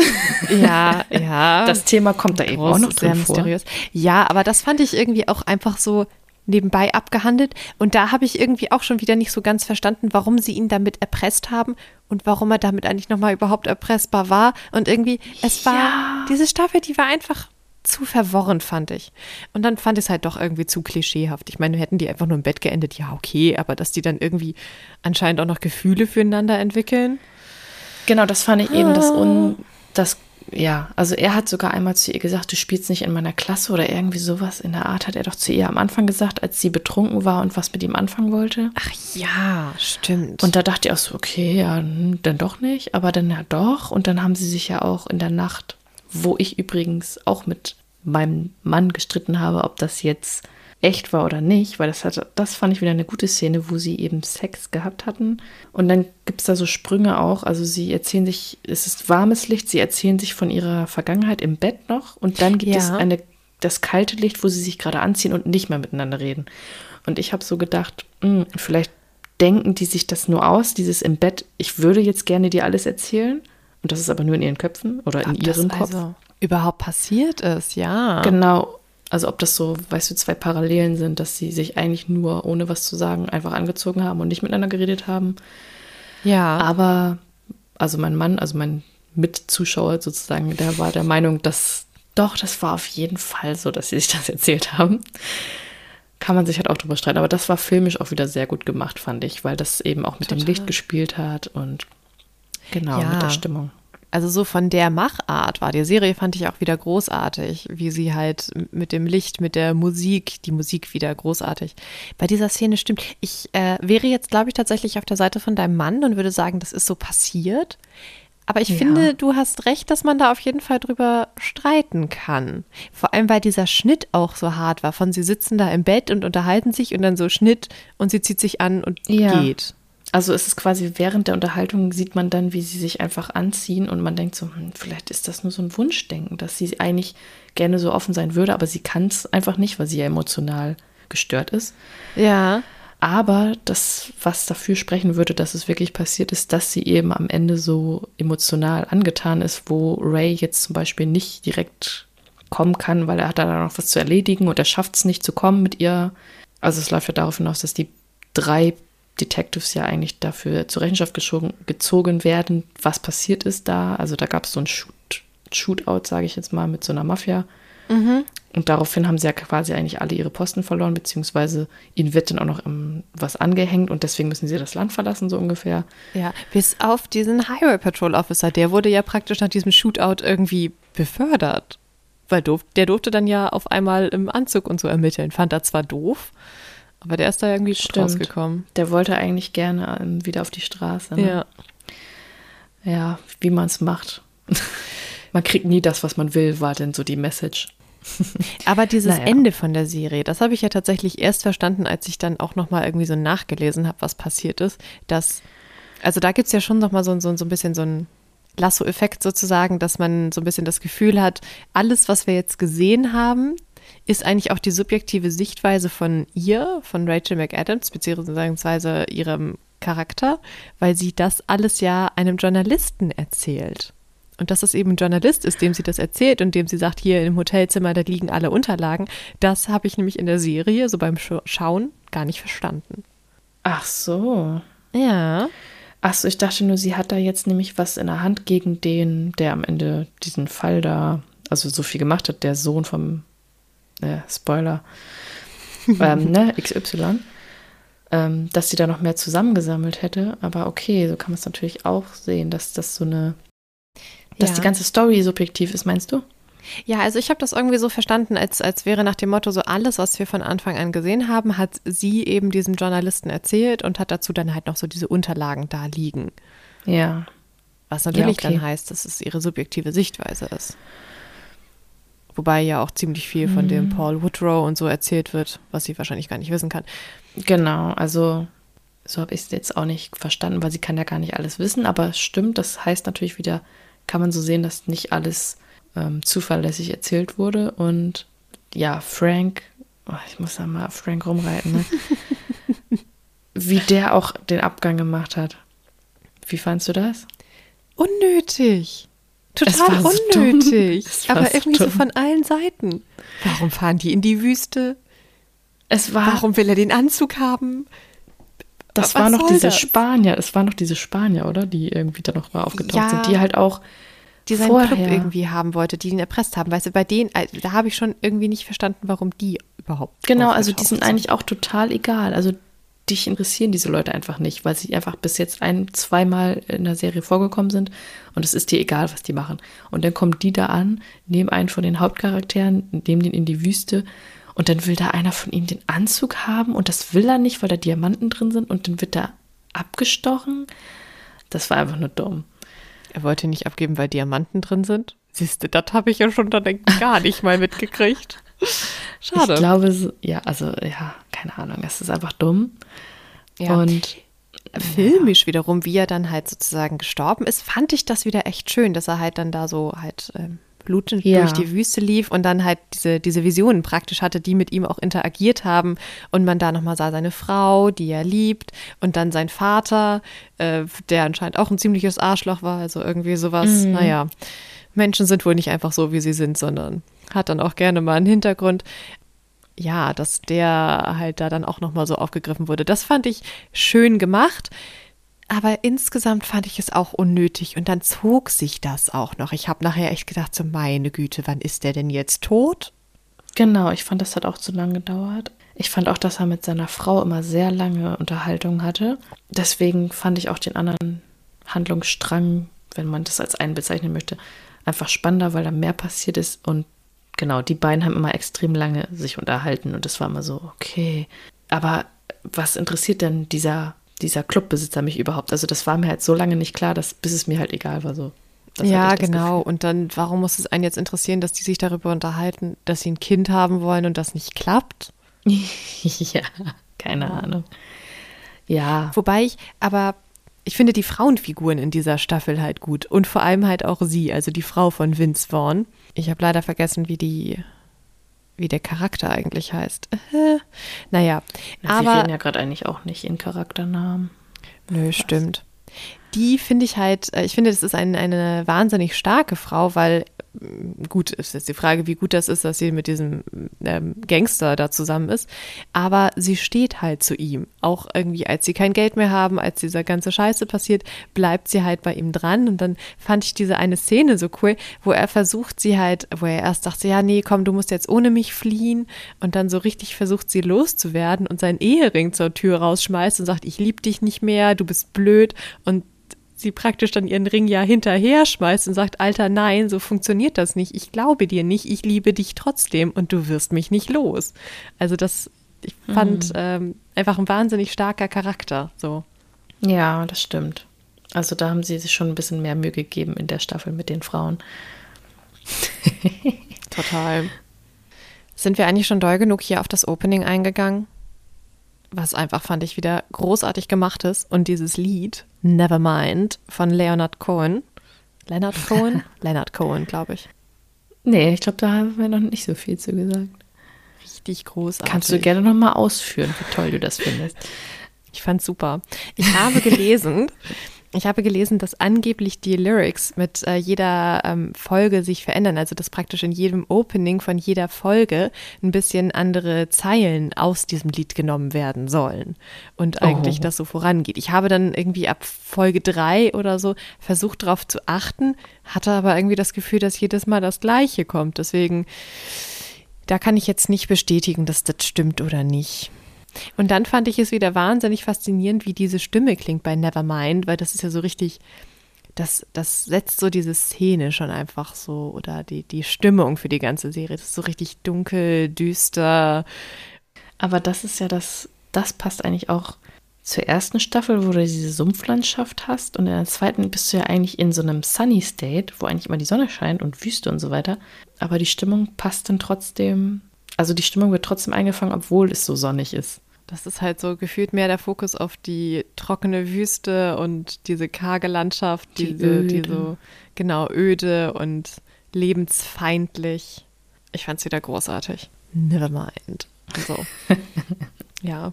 Ich glaube, muss ich meine Notizen mal durchgehen. Das ist auch großartig, was ich mir aufgeschrieben habe. Drei Detektive, Frau, Typ, Soldat. Weißt ja. du, zur zweiten Staffel habe ich mir fast, also da habe ich ähm, sehr wenig aufgeschrieben, noch nicht mal zu dem Hauptcharakter, da habe ich mir einfach nur noch viel los verworren, viele Figuren, die kaum auftauchen und wer ist überhaupt Stan, habe ich mir aufgeschrieben. wer ist überhaupt Stan? Ja. Ich fand die erste Staffel auch definitiv besser. Sehr viel besser. Die zweite ist durchaus auch irgendwie sehenswert. Vielleicht, wenn man das noch ein bisschen, ein bisschen aufmerksamer noch schaut. Es sind einfach so viele Charaktere. Aber ich fand die erste besser, weil es halt auch reduzierter war. Ja, waren irgendwie kaum Frauen, aber so in sich war es irgendwie schöner. Man konnte sich auf diese zwei da so konzentrieren und auf alles, was passiert. Naja, und es wäre halt auch mit Mann und Frau wäre es, glaube ich, nicht so. Das hätte ja nicht funktioniert, ähm, die Geschichte in dem Sinne. Und man muss auch mal dazu sagen, dass sehr viele Filme in Hollywood kritisiert werden, weil zu wenig Frauen darin vorkommen. Das gibt ja diesen schönen Bechtel-Test. Gibt es mehr als eine Frau? Unterhalten sich beide Frauen? Und wenn ja, unterhalten die sich über etwas anderes als über Männer? Ah ja, das habe ich schon mal gehört. Mhm. Es gibt leider sehr viele Filme und Serien, die diesen Bechteltest nicht bestehen. Mhm. Genau, also das sollte man vielleicht jetzt auch nicht so hoch hängen, aber. Nein. Genau, die Kritik wurde sich auf jeden Fall irgendwie zu Herzen genommen, weil sie es in der zweiten versucht haben, anders zu machen und es darin geändert hat, dass irgendwie zu viele aufgetaucht sind. Zumindest zu viele Oder Charaktere zu viele Männer, die auch unwichtig waren, irgendwie nebensächlich. Und wer ist eigentlich Stan? Wer ist eigentlich Stan? Und warum ist er tot? Und warum ist es wichtig, dass er tot ist? genau. Warum hat Frank ein Problem damit? Bitte. Frank. Oh Gott, ja, Frank, wirklich. Frank, was ist überhaupt ein Problem? Ich glaube, dass er kein Geld mehr hatte. Oder nur 200.000 oder sowas. Stimmt, genau, er hatte zu wenig Geld und irgendwie, nee, das hat alles nicht hingehauen. Nein, nein, nein, nein. Ja, also aber trotzdem ist es eine ganz klare ähm, Schauempfehlung. Frank. ah, Antigone Annie wird sie genannt und Raymond Ray. Das scheint irgendwie so ein Ding zu sein, dass die hier alle Spitznamen brauchen, weil Raymond Ray, Antigone Annie und Frank heißt einfach eigentlich Francis. Wie kommt man von Francis Echt? auf Frank? Ja, Francis Simon. Ja, okay, aber Paul ist einfach Paul, oder? Ja. Paul ist nur Paul. Der Straßenpolizist ist mal wieder einfach nur Paul und er ist schwul. Darf ich da bitte das Klischee Oh, ist das so ein Klischee, dass so ein Highway. Oh, stimmt doch, irgendwie so ein bisschen schon. Gerade Irgendwie diese Highway schon. Patrol Officer, die dann mit ihren. Aber er hat Ja. keinen Schnurrbart. Oh Gott. Ray hat den Schnurrbart. Stimmt. Stimmt. Weißt du, weißt du, warum ich so ein bisschen von Staffel 2 wollte ich zuerst nicht so richtig gucken, weil Colin Farrell einen Schnurrbart hatte. ist auch einfach nicht schön. Also, ich weiß nicht, gibt es irgendeinen Mann, der mit Schnurrbart attraktiv aussieht? Das sieht doch Nein. einfach immer furchtbar aus. Finde ich. Das macht, es ist irgendwie so instant. Okay, ich bin kein Freund von Schnurrbärten. Nein, ich auch nicht. Das braucht man einfach nicht. Nein. Aber es gibt durchaus wahrscheinlich Männer, zu denen es passt. Die sollen das gerne haben. Aber Chris Evans, der Schauspieler von hier bekannt natürlich als Captain America, ja, der hat doch in diesem Film, wie heißt er denn, Grey Man oder so, hat er auch einen Schnurrbart. okay. Der Film ist auch mit Ryan Gosling, glaube ich, also an sich wirkt es cool, aber alleine. Die Tatsache, dass Chris Evans einen Schnurrbart hat, guck dir das mal an. Es ist so furchtbar. Ich kann, also diesen Film, ich glaube, den werde ich niemals sehen können, weil ich kann keine anderthalb Stunden lang Chris Evans mit Schnurrbart mir angucken. Es ist so, nein. Schnauze hier. Ich muss, guck mal, gibt es schon als Google-Vorschlag. Es ist Ah, nicht schön. Es ist nicht schön. Ah. Ih, und dann hat er auch noch so eine Borstenfrisur. Ja. Nein. Nein. Aber weißt du, von wem hier ein Bild auftaucht mit Schnurrbart? Na? Zac Efron. Der sieht gut aus. Was? Zac Efron mit Schnurrbart? ja. Warte, warte, das muss ich mir auch angucken. Das ist sogar der Titel dieses Zac Beitrags, ist sogar Efron Der Schnurrbart ist zurück. Schnurrbart. Der Schnurrbart ist zurück, ist der Titel. uh. Okay, na, okay. Auf den meisten sieht er ganz gut aus. Das zweite Bild, was Google mir hier vorschlägt, finde ich auch nicht schön. Ja, Aber auf den anderen? es muss Ich revidiere sein. meine Aussage von vorhin. es gibt Männer, die vielleicht Schnurrbart tragen können. Oh, was kommt denn jetzt? Weißt du, wer noch gut aussieht mit Schnurrbart? Na? Zac Efron hat übrigens, was ich auch dringend mal gucken muss, äh, den, den Serienmörder Ted Bundy gespielt. Was? Ja, das gibt eine Verfilmung, da spielt er den und das möchte ich mir auch unbedingt angucken. Oh, das muss ich auch Das sehen. gibt's Wo auch das? irgendwo. Ähm, das hat auch so einen faszinierenden Namen. Ich glaube, das gibt sogar auf Netflix oder auf Prime oder so. Hier Henry Cavill sieht auch gut aus mit Schnurrbart. The Witcher. Ah, der, ja, das muss ich mir auch angucken. Äh, Extremely Wicked, Shockingly Evil and Vile. So heißt die Ted Bundy-Verfilmung mit, ja, mit, mit Zac Efron. Und Henry Cavill, den finde ich ja sowieso sehr attraktiv. Bei Henry Cavill, Ja. finde ich, ist das Faszinierende, ja. Also so, der, der hat ja auch Superman gespielt, der ist ja so gestriegelt und nett und so, da sieht er ja gut aus, aber wenn Ja. er bei, beim Witcher gefühlt einmal durch den Dreck gerollt ist, ist er zehnmal attraktiver. Das, das stimme ich dir zu. Ja, ja. Schnauzer. Oh. Ja. Ja, der kann das auch durchaus tragen. Schon. Vielleicht würde ich ja Vince Vaughn mit Schnauzer besser finden. Wer weiß. Magst du den? Ich möchte wissen, ob das nur mein Problem ist. Ja, ach. Ich meine, ich, also, ich habe den dann ja auch gegoogelt, weil ich habe sie ja alle mir angeguckt, alle Schauspieler. Ich fand den jetzt in der Serie nicht so wahnsinnig spannend. Und weißt du, was ich einfach echt mehr aufgeschrieben habe? Ich habe mir aufgeschrieben, wann er geboren ist, weil ich wissen wollte, wie alt er ist. Und dann habe ich genau drei Stichpunkte. Und zwar öfter eher Komödien, nicht so spannend und spielt einen Bösen. Das sind meine legit, legit meine drei Stichpunkte dazu. Also erstmal hat es bei mir anscheinend gedauert, bis ich gerafft habe, dass er der Böse ist. Das war mir irgendwie nicht so ganz gleich klar.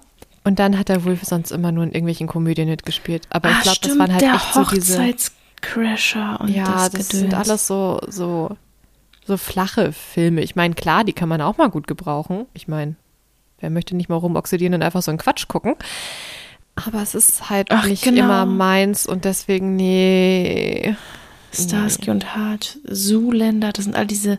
Ah, genau, mir ist auch gerade aufgefallen, Mr. und Mrs. Smith, da ist er doch der Freund von Brad Pitt und da ist er so der ewige Freund von Brad Pitt. Also so, Oh.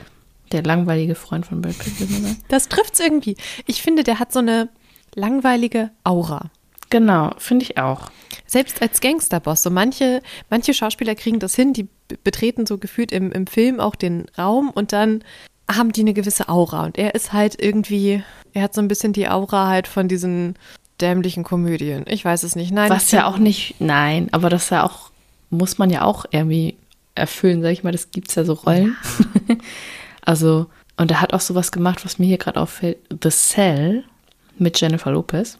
Das war früher ähm, in der Schulzeit der Lieblingsfilm von einem Kumpel von mir. Da haben wir ähm, vorrangig Horrorfilme geguckt. Mhm. Stimmt, und da spielt er auch mit und da mochte ich ihn auch wieder nicht, aber das war eigentlich gar nicht schlecht, dieser Film, The Cell. Keiner redet darüber. Ich glaube, keiner kennt diesen Film, aber. Das sagt mir auch gar nichts. Er ist bestimmt auch kein schlechter Schauspieler. Also das, was er da geleistet hat, gerade diese Sterbeszene fand ich großartig. Oder als er sich versucht von seiner Frau zu trennen, fand ich halt auch schon gut. Aber irgendwie. Hm, nee. Ja. Okay, dann ist das ja doch nicht einfach so mein Problem mit ihm, dass ich irgendwie, dass er mich nicht so ja, in Wallung bringt. Was so jetzt. Eine schöne Formulierung. Was so jetzt Filme oder Serien, also ich sehe den Namen und denke mir dabei gar nichts sozusagen. Naja, ich glaube, ja. wir haben jetzt ziemlich viel rumoxidiert, oder? Das nicht? stimmt, das war jetzt Staffel 1, Staffel 2. Aber ich würde sagen, mit True Detective lässt sich auf jeden Fall ganz gut gediegen rumoxidieren. Auf jeden Fall. Da sind wir uns also bei Folge 1 schon mal einig. Staffel 1 ist besser als Staffel 2. Man kann es aber auf jeden Fall, es ist eine klare, klare Schauempfehlung so. Alleine genau. vom, vom Filmischen her. Und man muss ja auch nicht, das ist ja das Gute daran, man muss ja auch gar nicht weiter gucken. Man kann ja auch nur eine Staffel davon gucken, weil die ja unabhängig voneinander sind. Hast du ja am Anfang schon gesagt. Stimmt. Und dann guckt man einfach Staffel 3 und Staffel 4 mit Jodie Foster, die in Alaska spielt. Wo wir jetzt einfach mal voraussagen, dass sie gut sein wird. Aber ist dir mal aufgefallen, dass mindestens Staffel 2 Producer Woody Harrison und Matthew McConaughey sind? Ja, habe ich auch gesehen. Okay. Fand ich auch spannend. Es, ist, es, es, kommt ja irgendwie auch gar nicht so selten vor, dass die Schauspieler sich dann da dann irgendwie doch mit beteiligen. Gerade bei Serien, die länger laufen, finde ich das auch ganz spannend, dass man das dann irgendwann so sieht. Ja, so, wer da so Bei Supernatural zum Beispiel, ist. da dauert es, glaube ich, gar nicht so lange und dann sind ja beide, Jensen Ackles und äh, Jared Padalecki, mit Producer. Und dann teilweise ja auch, ähm, hat zumindest Jensen Ackles ja ähm, mal die ein oder andere Folge dann auch als Regisseur gemacht und Misha Collins nachher auch. Ich glaube, der ist sogar auch irgendwann als Producer dabei. Das Ach, fehlt schön. übrigens, finde ich, noch auf unserer Themenliste. Ich wollte gerade sagen. Wieso haben wir denn Supernatural noch nicht aufgeschrieben? Ist das nicht das erste, wo das ist das erste, worüber wir überhaupt jemals rumgediegen haben, oder? Rumoxidiert haben. Rumgediegen. ja, oh, das müssen wir dringend noch hinzufügen. Ja, aber ich glaube, so dann können wir unsere erste Folge jetzt langsam langsam zu Ende bringen. Ja, auf jeden Fall. Ich finde, wir haben das eigentlich ganz schön gemacht. um mal ein bisschen Selbstlob auszusprechen. Ja, doch. Wir sind ziemlich gut ins Thema gekommen und haben gut rumoxidiert. Wir hoffen, wir finden den ein oder anderen Zuhörer, der vielleicht auch ein bisschen Spaß hat und vielleicht das Gefühl hat, dass er eigentlich neben uns auf dem Sofa sitzt und auch so ein Glas Wein in der Hand hat oder es vielleicht ganz genauso händelt, während er uns hört. Wir freuen uns über Feedback, natürlich. Wir haben einen Instagram-Account, ihr findet uns unter gediegen.rumoxidieren. Gediegen.rumoxidieren, auf jeden Fall. Da posten wir was zur ersten Folge und dann könnt ihr da gerne mal diskutieren. Genau, wir freuen uns über Kommentare und folgt uns gerne. Dann bleibt ihr auf dem Laufenden, wenn die nächste Folge kommt und vielleicht auch schon, was das Thema dann sein wird. Und ja, wer weiß, wie das hier weitergeht. Dann freuen wir uns bestimmt auch über Vorschläge, worüber wir uns unterhalten sollen. Folgt uns und hört uns in zwei Wochen bei unserer nächsten Folge auch gerne wieder zu. Und oxidiert ein bisschen gediegen mit uns rum. Genau. Bis dahin würde ich mal sagen, Prost. Genau. Prost.